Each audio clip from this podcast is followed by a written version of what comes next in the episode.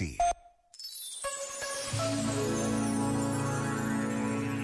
Viver a vida e vivê-la bem, ao contrário daquilo que possamos pensar, exige engenho e arte.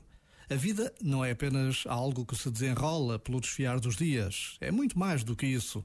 A vida constrói-se e essa construção, como qualquer construção, requer que lhe dediquemos tempo e sabedoria. É um processo lento e moroso. Bem-aventurados aqueles que, na velhice, podem dizer que encontraram o seu próprio rosto. Este momento está disponível em podcast no site e na app.